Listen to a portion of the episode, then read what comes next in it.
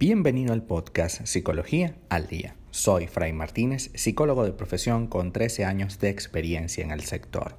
Como pudiste ver en el título de este episodio, hoy vamos a hablar de qué hacer si mi pareja me pidió un tiempo. Existe una situación posible que puede darse en una relación de pareja sin que eso signifique que el fin de la relación ha llegado. Puede ocurrir que tu pareja te pida tiempo y es muy posible que antes de que esta petición venga, eh, comiences a tener una preocupación enorme y un miedo al adiós definitivo. Por supuesto, sin embargo, tu pareja eh, te está pidiendo tiempo por algún motivo esencial para él o para ella.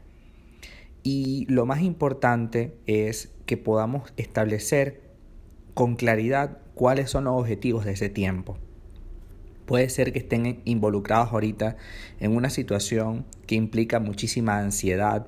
Puede ser que esté atravesando por un problema personal, eh, la pérdida de un ser querido, un trabajo demandante, un viaje, etc. ¿no? Y si te pide tiempo, mira, hay que dárselo. Eso sí, bajo ciertas condiciones que hoy vamos a conversar. Algunas personas experimentan ansiedad amorosa en este tipo de circunstancias y ante la incertidumbre de no saber exactamente cómo evoluciona la situación. Además, esta pausa también produce confusión emocional y se manifiesta en el propio lenguaje, ya que algunas personas no tienen claro qué ocurre entre ambos durante este tiempo. Es decir, sigue existiendo el mismo nivel de compromiso. Esta persona estará con otra, se manejará con otra, saldrá con otra, tendrá relaciones sexuales con otra. El deseo de conocer la respuesta definitiva del otro puede hacer que algunas personas sean muy insistentes en sus mensajes.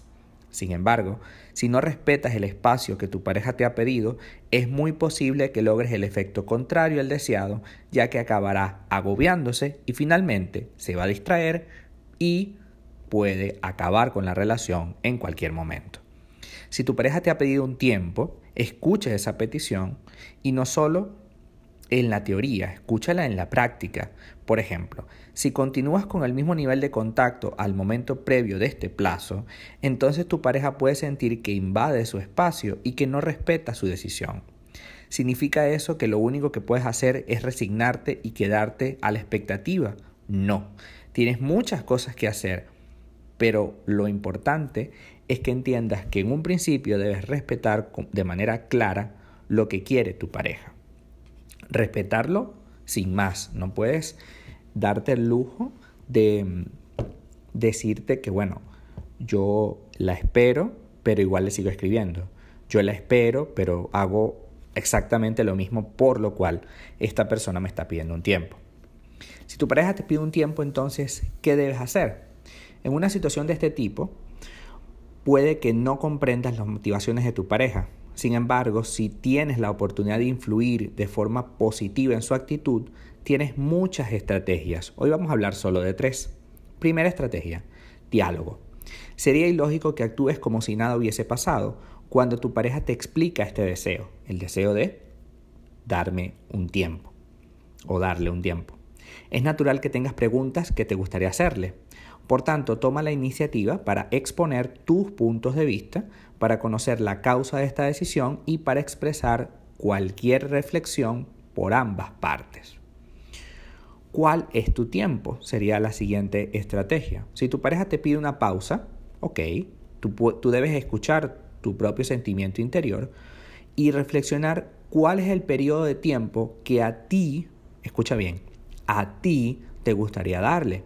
Es decir, intenta que esta decisión no quede como el inicio de un infinito e indefinido tiempo. Puedes establecer un tiempo prudente para que tu pareja tenga un margen para aclarar sus ideas, pero también para que tú vivas este proceso con una perspectiva temporal. Es decir, si tú te sientas con tu pareja y hablas de tres meses, ¿verdad? Ya a partir de mañana serían 89 días, es decir, 90 días a partir de hoy y mañana 89 y pasado mañana 88.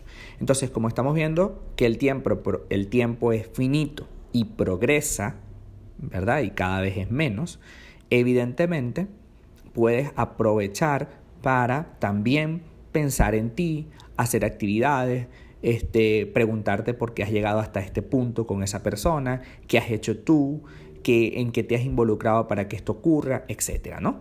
Entonces, aprovecha este distanciamiento para pensar en ti y en la relación, pero es un distanciamiento que tiene un tiempo de, de acabarse, no es un distanciamiento infinito, no es que mm, ahora estamos juntos y más nunca, ¿no?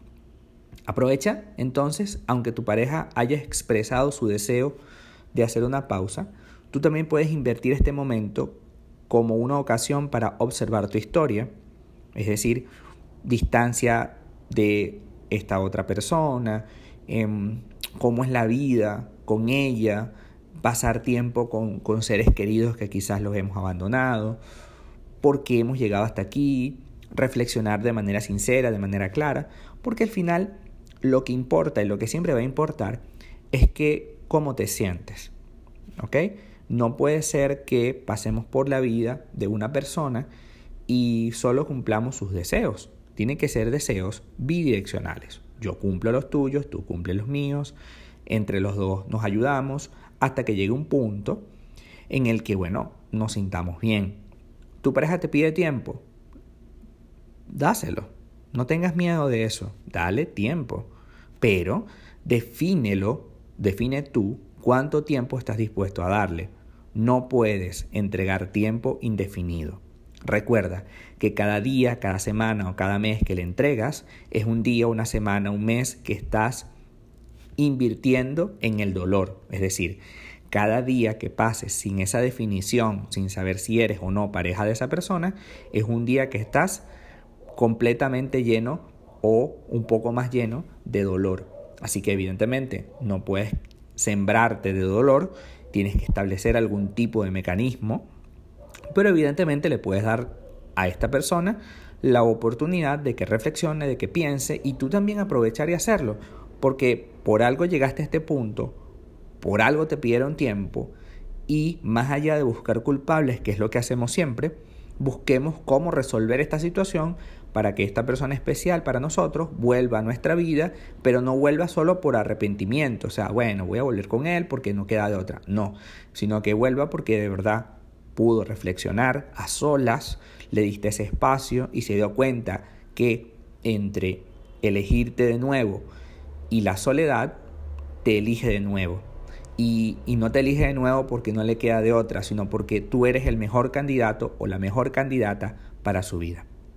Hasta acá nuestro episodio del día de hoy. Muchísimas gracias por quedarte hasta el final. Si deseas saber más sobre mi contenido, www.fraymartinez.com. Muchísimas gracias y hasta el próximo episodio.